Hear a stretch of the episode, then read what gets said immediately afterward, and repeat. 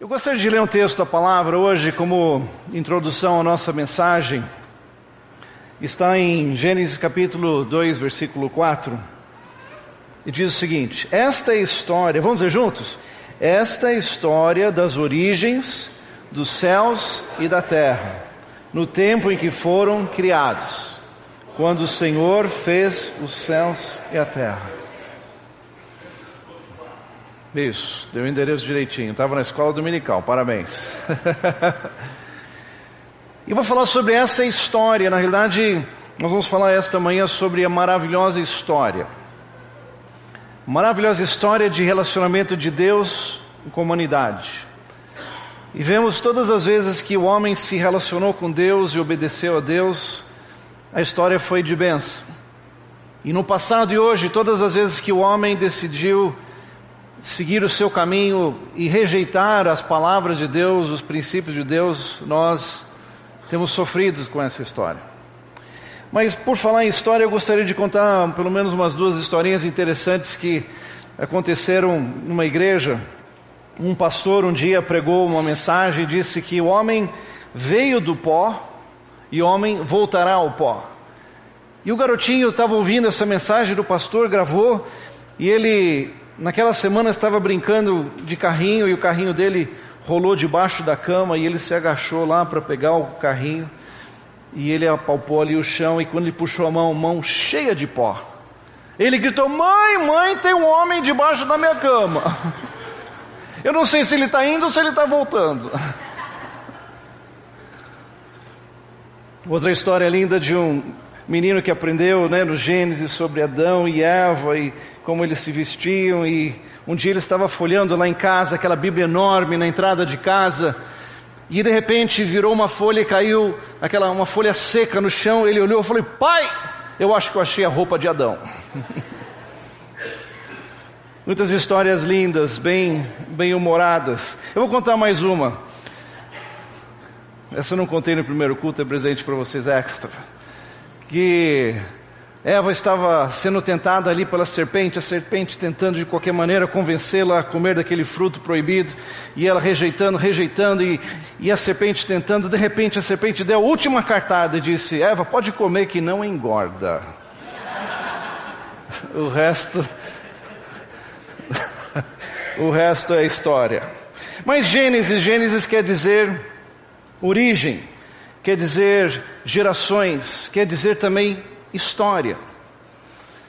Se pegamos a palavra em inglês history e dividimos a palavra no meio, nós temos his story, ou seja, a história dele, a história de Deus se relacionando com a humanidade, se relacionando conosco. E todas as vezes que Deus chamou e convidou homens e mulheres para mudar a história. Esse, esse desafio de Deus sempre veio na forma de, de um chamado, de um desafio e de uma ação. Um chamado, um desafio e uma ação. Deus nunca nos chama para permane permanecermos sentados ou permanecermos iguais. Ele nos dá um desafio, nos dá um propósito e uma ação que Ele quer que venhamos a fazer. Eu gostaria nesses breves minutos que teremos agora de manhã de elencar algumas pessoas da história que lemos na palavra de Deus. E queria prestar atenção aqui um rapaz chamado, um senhor chamado Abraão. Ele era um empresário muito bem sucedido. E aos 75 anos de idade, nós vemos que Deus o chamou. Gênesis 12, de 1 a 4. Então, o Senhor disse a Abraão: Saia da sua terra, do meio dos seus parentes e da casa do seu pai, e vá para a terra que eu te mostrarei. Farei de você um grande povo e eu o abençoarei.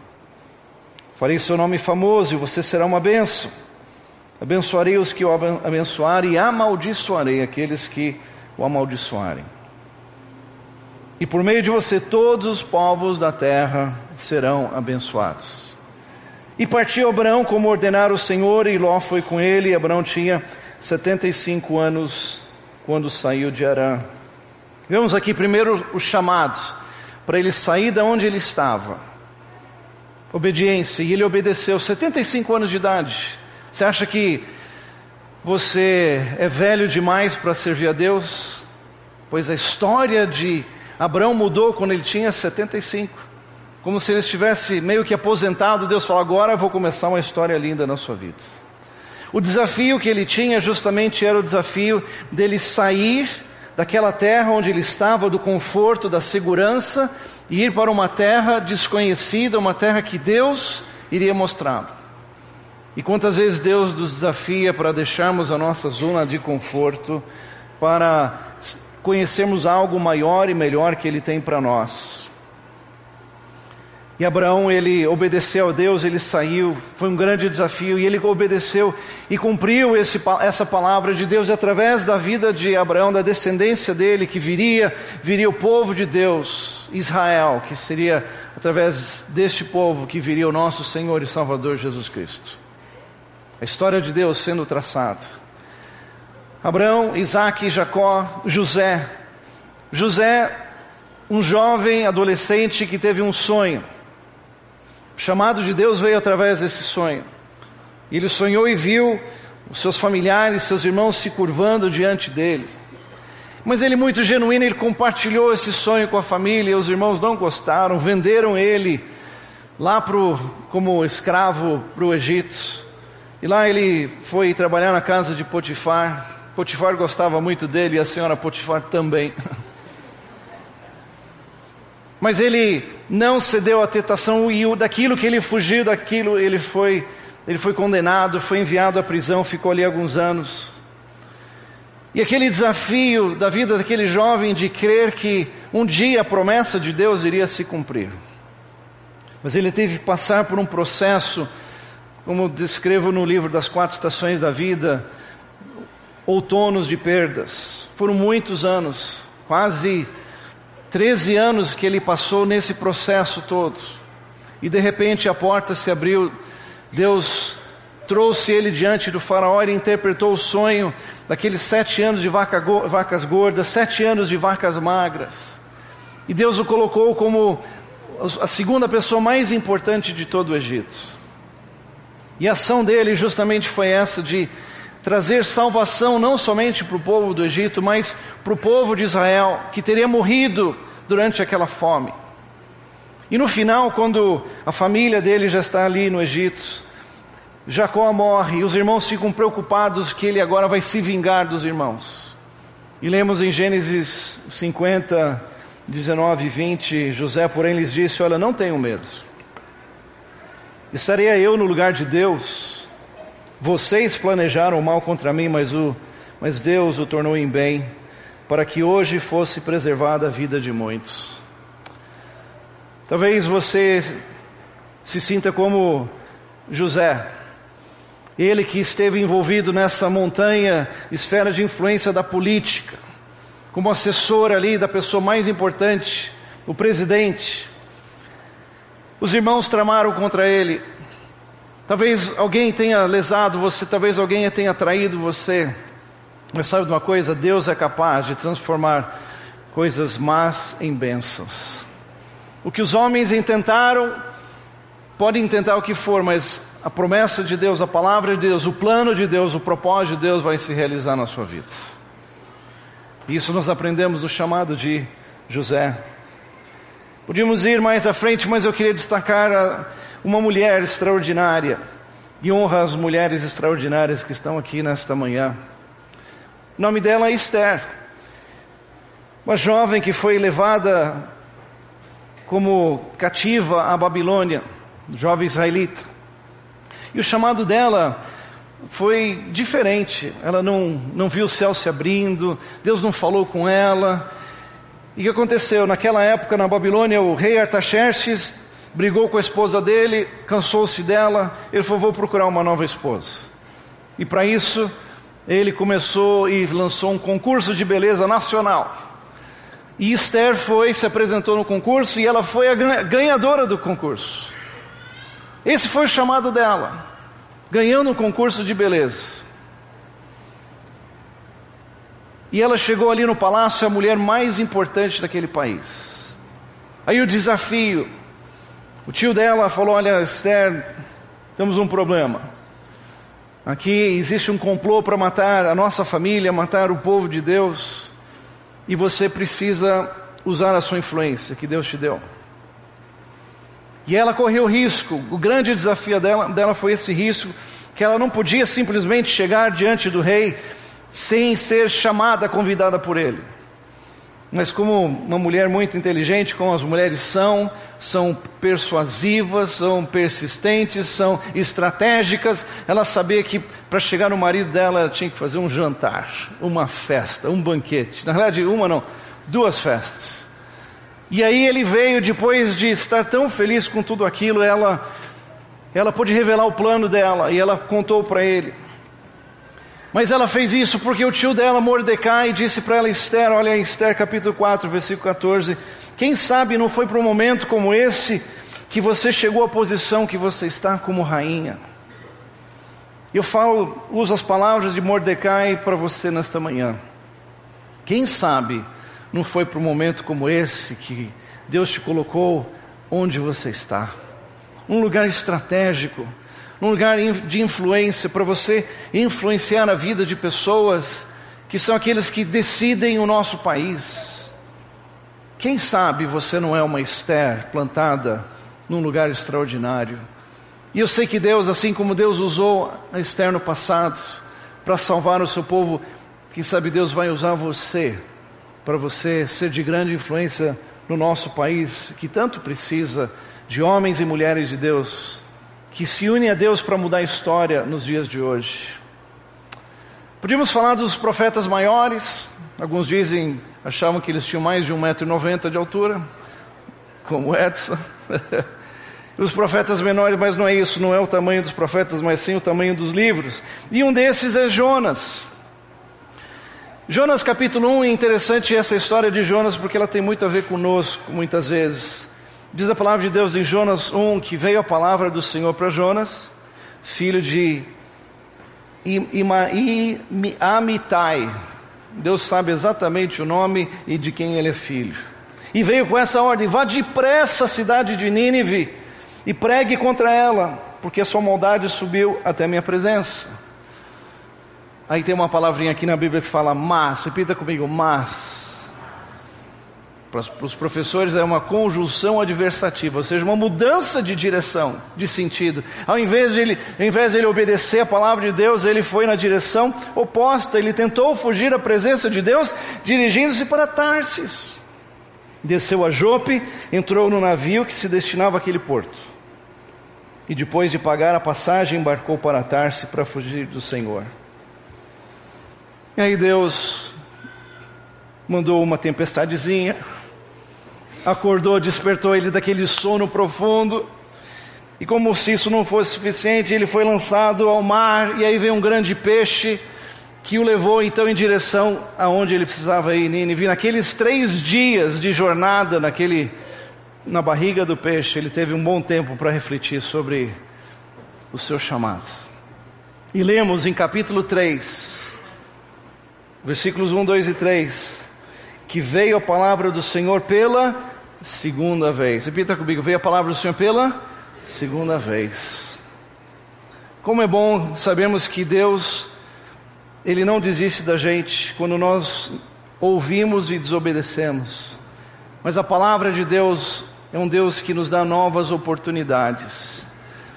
E graças a Deus, Deus fala aos nossos corações. Ele disse: Olha, vai então à grande cidade de Nínive, pregue contra ela a mensagem que eu lhe darei. E aí não tem a palavra mas. E diz: E Jonas obedeceu a palavra do Senhor e ele foi a Nínive. Não tinha mas, não tinha discussão. E ele foi e obedeceu. Eu queria desafiar você nesta manhã. Talvez você se sinta como Jonas, que Deus tem um objetivo, Deus tem um propósito para você e você tem ido na direção oposta. Obedeça a Deus. Não argumente com Deus, não diga mas. Comece a obedecer e veja como Deus quer usar você para mudar a história do mundo, como Deus usou a vida de Jonas para mudar a história naquela época. E aí, queridos, chegamos ao momento mais importante da história. Quando lá em Belém nasceu uma criança, o nome dele Jesus Cristo. E Jesus veio, viveu, ensinou como nunca ninguém havia ensinado, falou sobre os princípios do reino de Deus, viveu uma vida perfeita, realizou milagres. Jesus eh, convidou discípulos para segui-lo e o impacto de Jesus através da sua morte, através da sua ressurreição, foi tão grande que historiadores naqueles anos após a morte dele decidiram zerar o ponteiro da história, dizendo tudo que aconteceu antes da vinda de Jesus é AC, antes de Cristo. E a história depois da vida dele, da vinda dele, é descer depois de Cristo. E Jesus marcou e mudou a história da humanidade, como lemos lá em Hebreus capítulo 1, que há muito tempo Deus falou, muitas vezes e de muitas maneiras aos nossos antepassados. Por meio dos profetas, mas nesses últimos dias falou-nos por meio do Filho, a quem constituiu herdeiro de todas as coisas, e por meio de quem fez o universo. O Filho é, é o resplendor da glória de Deus e a expressão exata do seu ser, sustentando todas as coisas por Sua palavra poderosa. E depois de ter realizado a purificação dos pecados, Ele, Jesus, se assentou à direita da majestade nas alturas. E hoje Jesus está vivo e Jesus marcou a história, e sabe de uma coisa? Jesus também quer marcar a história da sua vida antes de Cristo e depois de Cristo. Te dar um propósito, um significado, uma razão para viver. E Jesus influenciou a vida de discípulos. Diz a palavra de Deus que ele ali convidou pessoas para segui-lo. E o convite dele era simples: sigam-me e eu farei de vocês pescadores de homens. E o tema central da vida desses discípulos era justamente o reino de Deus. Jesus dava o desafio de cumprir essa missão, o chamado de cada discípulo, cada um foi diferente, e a ação para realizar a obra de Deus, estabelecer os valores e os princípios do reino de Deus. E Jesus ensinou, até na oração do Pai Nosso que nós conhecemos, que ele diz: Vamos dizer juntos, vamos falar juntos, Pai Nosso que estás nos céus, santificado seja o teu nome. Venha a nós o teu reino. Seja feita a tua vontade, assim na terra como nos céus. Vamos até aí. Ou seja, venha a nós o teu como seja feita quando nós obedecemos e fazemos a vontade de Deus, o reino de Deus é estabelecido. E nós estamos aqui nessa terra para falar, para vivermos e demonstrarmos às pessoas os valores, os princípios, a importância do reino de Deus que muda todas as coisas. Quando o reino de Deus está se manifestando na sua casa, muda o seu casamento, muda a sua família, muda a sua igreja, muda a nossa cidade, muda a nossa sociedade, muda o nosso país. E como nós precisamos hoje de discípulos de Jesus que mudem a história do nosso país. O apóstolo Paulo, depois que Jesus voltou aos céus. Deus o chama agora com uma mensagem. Ele que era perseguidor da igreja agora se torna pregador dela. E a missão que Paulo tinha, o chamado dele extraordinário, em Atos 20 e 24, lemos isso. Paulo disse: Eu não dou valor à minha própria vida. O importante é que eu complete a minha missão. E a missão é essa: anunciar a boa notícia da graça de Deus. Paulo tinha uma missão, você também tem uma missão. E o desafio que ele teve foi perseguido, foi naufragado, foi apedrejado, foi acusado, tantos desafios que ele passou. E uma das cartas que ele escreveu à igreja de Corinto, segunda carta, capítulo 3, versículo 3, ele declara que nós somos cartas vivas. Ele diz: Olha, vocês demonstram que são uma carta de Cristo resultado do nosso ministério, escrita não com tinta, mas com o Espírito do Deus vivo. Não em tábuas de pedra, mas em pedras de corações humanos. Queridos, uma carta sempre tem um emissor e tem um receptor. E ele está dizendo que nós somos essas cartas vivas. E as pessoas têm que ler essas cartas. Fale para a pessoa do seu lado, você é uma carta viva. Essa carta precisa ser lida pelas pessoas, que as pessoas olhem para você e vejam Jesus na sua vida. Vejam Jesus no seu falar, vejam Jesus na sua maneira de agir. Assim como aqueles primeiros discípulos que chegaram a Antioquia, a vida deles era tão parecida com Jesus, que ali em Antioquia eles foram chamados de cristãos, pequenos cristos. E nós somos essas cartas que estão sendo escritas a cada dia que Jesus está escrevendo em nossas vidas, e essas cartas precisam ser lidas por outros. Queridos, a história de Deus, essa maravilhosa história, ela começou no Gênesis, mas ela não terminou no livro de Apocalipse. Essa maravilhosa história continuou sendo escrita através de homens e pessoas durante, desde aquele período, desde a época que Jesus veio, desde a igreja primitiva até hoje. Eu queria elencar aqui algumas pessoas que Deus usou nesse trajeto, nessa história até hoje. Vamos acelerar um pouquinho. Vamos à Alemanha, 1440. Um homem chamado Johannes Gutenberg. Um ferreiro, um cara especialista em máquinas. Até hoje os alemães são especialistas em maquinário, em ferramentas, né?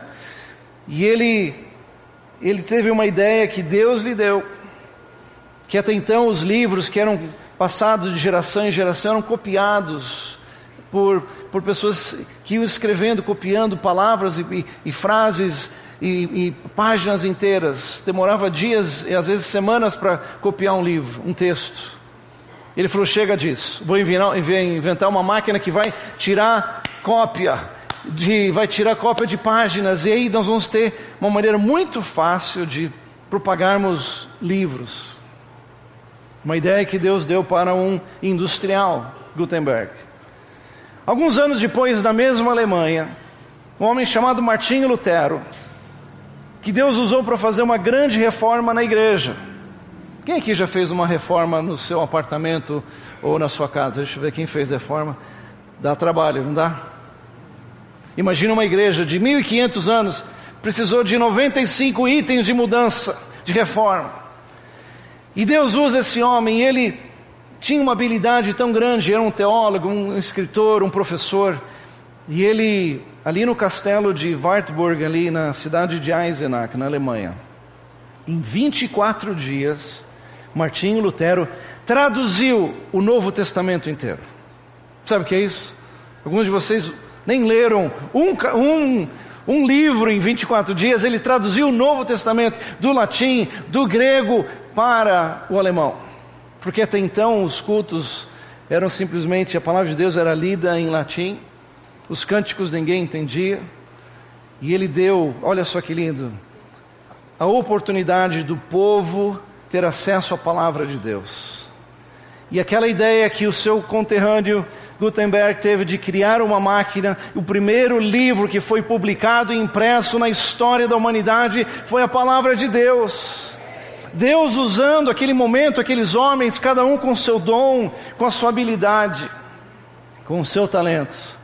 E hoje nós temos a palavra de Deus, temos em forma impressa, temos em forma digital, mas lá atrás isso foi a história de Deus sendo escrita e Deus usando as pessoas certas para a hora certa. Falar de outra pessoa, em homenagem aqui aos músicos, aos artistas, que essa igreja está cheia de músicos maravilhosos. Um moço talentoso chamado John Sebastian Bach.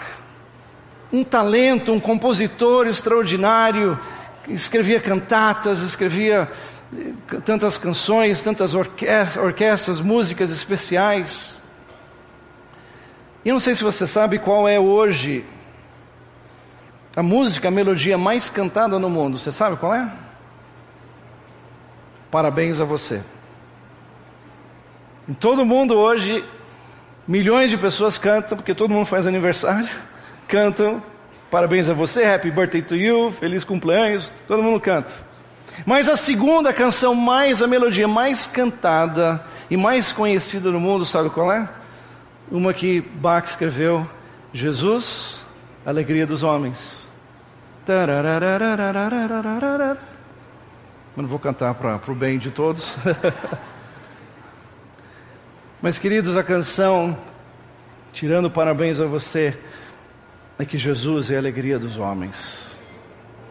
De novo, vemos o impacto de Jesus usando músicos, usando artistas, e Jesus quer fazer, Deus quer fazer o mesmo hoje com essas pessoas. Avançamos um pouquinho, William Carey, que saiu da Inglaterra e foi missionário na Índia, ali fundou a primeira universidade, traduziu a Bíblia em cinco dialetos indianos. Homem de Deus, conhecido como o pai moderno das missões modernas. Aceleramos um pouquinho e vamos até a Inglaterra, onde encontramos ali George Miller, um homem que tinha paixão por crianças.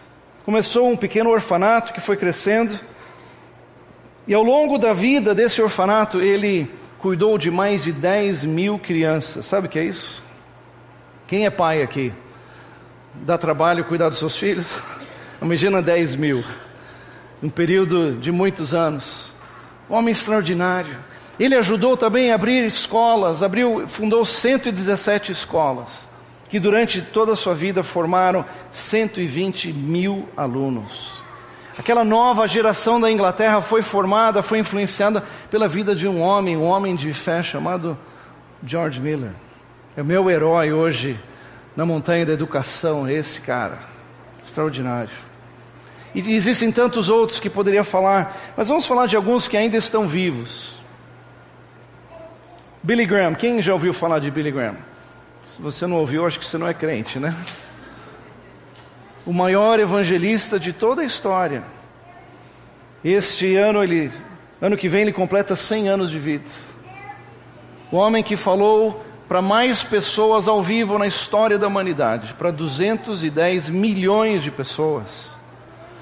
Quando Billy Graham veio ao Brasil em 74, o maior evento, a maior cruzada em toda a sua história foi no Maracanã. 200 mil pessoas, ali um coral de 10 mil vozes. Foi o momento mais impactante da história da igreja no Brasil até então. Meu avô, o pastor Walter Cashel, era o intérprete de Billy Graham naquele evento. E Deus usou a vida desse homem simples, Billy Graham, para mudar a história e a vida de milhões de pessoas. Quem sabe muitos aqui foram salvos ou os seus pais convertidos com a pregação deste homem. Podemos falar também de um outro grande líder que está vivo, John Haggai, 93 anos de idade, que fundou o Instituto Haggai, responsável já pela graduação, o treinamento de mais de 50 mil líderes em países emergentes, na América Latina, na África, na Ásia. Um homem de Deus. Podia falar também de John Maxwell, um pastor da igreja wesleyana que Deus começou a usar para ensinar e escrever sobre liderança. Este ano, agora, esse mês passado, ele completou 70 anos, já teve mais de 70 livros publicados, milhões de livros ao redor do mundo, e hoje conhecido, conhecido por todos como o guru da liderança, a pessoa mais influente na área de liderança no mundo, um homem de Deus que tem influenciado a vida de. Quem aqui já leu livros do, do, do Dr. Maxwell? Tem mudado particularmente a minha vida. Mas, eu queridos, eu queria falar agora de uma pessoa extraordinária que Deus está usando para mudar a história do mundo e essa pessoa é você. 2017 anos depois do nascimento de Jesus, Deus tem um plano para mudar a história no mundo nos dias de hoje e sabe quem é o agente predileto de Jesus que Ele quer usar? É você. Fale para a pessoa do seu lado, Deus quer usar você. Fala, você é o cara, você é a cara.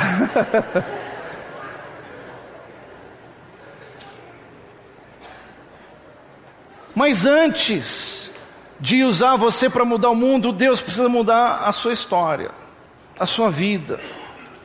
Deus quer fazer mudanças. Deus quer escrever na sua vida uma maravilhosa história. E a sua história também tem, como aqueles do passado, tem um chamado, tem um desafio e tem uma ação. O seu chamado, como diz lá em 1 Pedro 1,10, meus irmãos, procurem ficar cada vez mais firmes na certeza de que Deus os chamou e os escolheu. Saiba disso, você não está aqui por acaso. Deus te chamou. Deus te escolheu a dedo para fazer parte da família dele. Que lindo saber disso. Não somente isso, nós vemos também o desafio de Deus para você. Agora que vocês vivam da maneira digna do Senhor, em tudo para que possam agradá-lo, frutificando em toda boa obra. Ainda mais, crescendo no conhecimento de Deus e sendo fortalecidos com todo o poder, de acordo com a força da sua glória, para que tenham toda perseverança e paciência com alegria. E qual é a ação? Deus não te chamou para você ficar sentado numa cadeira confortável como essa. Deus te chamou para você servir. E como diz em Efésios 2, 8, 8 a 10, vocês são salvos pela graça por meio da fé. Isso não vem de vocês, é dom de Deus. Não por obras para que ninguém se glorie. E diz: vocês são criação de Deus realizada em Cristo Jesus para fazermos boas obras. E queridos, boas obras não é você simplesmente dar uma esmola. Boas obras é você fazer muito bem o seu trabalho. Onde você está plantado, isso é uma boa obra. E diz: as quais Deus preparou antes para nós as praticarmos. Deus sabe e sabia do momento histórico que nós íamos estar vivendo hoje no Brasil. Por isso Deus te colocou onde você está. Como disse Mordecai a Esther, para um momento como esse, para um lugar como esse, para você fazer boas obras, para que você faça um excelente trabalho, que você influencie a vida de pessoas e se una a Deus para mudar o nosso país que tanto precisa. Alguém disse que antes de um homem morrer, ele precisa de três coisas. Primeiro, plantar uma árvore. Segundo, ter um filho. E terceiro, escrever um livro. Quem aqui já plantou uma árvore? Deixa eu ver. Parabéns, os outros está na hora de plantar. Quem aqui já teve filhos? Deus o abençoe. e quem aqui já escreveu um livro? É, é, sobe, desce. Está é, lá no meu computador, mas nunca fiz nada. É. Escrever quer dizer também publicar, viu? Eu vim ajudar você a escrever a maravilhosa história da sua vida. A sua história começa com abre aspas. Essa abre aspas é era uma vez, um dia que você começou a sua história linda, maravilhosa. A sua história também ela é dividida por capítulos, e esses capítulos são separados por vírgulas, que separam as estações difíceis, as lições aprendidas, capítulos diferentes. E a sua história vai ser terminada com um fecha aspas e um ponto final. Ponto final. Dá uma cutucada na pessoa do seu lado, vê se ela está viva. Isso quer dizer, fala assim, o ponto final ainda não chegou. Graças a Deus. Primeiro, você ouve a história, história dos seus avós. Depois você vê a história, a história dos seus pais, da sua família. Então, você faz história e por último, você conta a história. Chegou o seu momento de contar a sua história, de fazer parte, de se unir a Deus para mudar a história da sua vida e a história do mundo. Existem três tipos de pessoas no mundo: aqueles que fazem acontecer, aqueles que veem as coisas acontecerem, aqueles que perguntam o que aconteceu. Se você tem perguntado e você tem visto, meu desafio para você hoje é comece a fazer as coisas acontecerem na sua vida. Nós vivemos hoje um momento da história que muitas pessoas têm visto a história acontecer diante dos seus olhos. E o desafio que Deus tem para você hoje, Ele te dá uma caneta e diz: Eu quero que você seja co-escritor dessa história da sua vida. Junto com Deus, você vai escrever aquelas páginas em branco que Ele te dá todos os dias, toda semana, mês e ano, uma nova oportunidade para você viver, para você escrever essa história maravilhosa.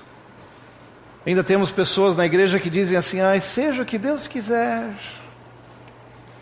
A boa notícia é que Deus quer, a má notícia é que Ele está esperando você fazer alguma coisa. Você correr riscos e você sair da sua zona de conforto, ouvir a voz de Deus e agir e ser sal da terra e luz do mundo. Não ser sal aqui nesse saleiro chamado terceira igreja, mas é ser sal da terra e luz do mundo onde você precisa fazer. Eu gostaria de, de ler o prefácio desse livro. Pode tocar, Edson, que é bonito pra caramba. Até eu leio melhor.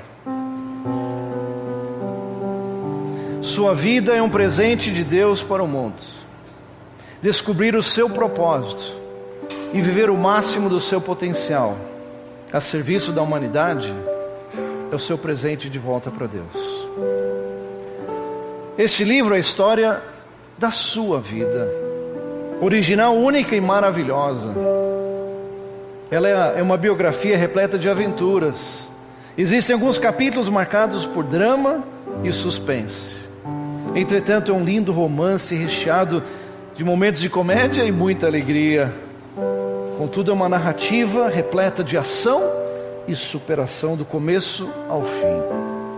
Você é o principal protagonista dessa incomparável trajetória de vida. Ao mesmo tempo, você é o coautor, roteirista e editor dessa magnífica obra literária. Como todas as pessoas do mundo, você recebeu do co-escritor e editor-chefe um livro com muitas páginas em branco. Na realidade, alguns capítulos são estações de diferentes fases de vida. Porém, nós nunca saberemos qual deles será o último a ser escrito.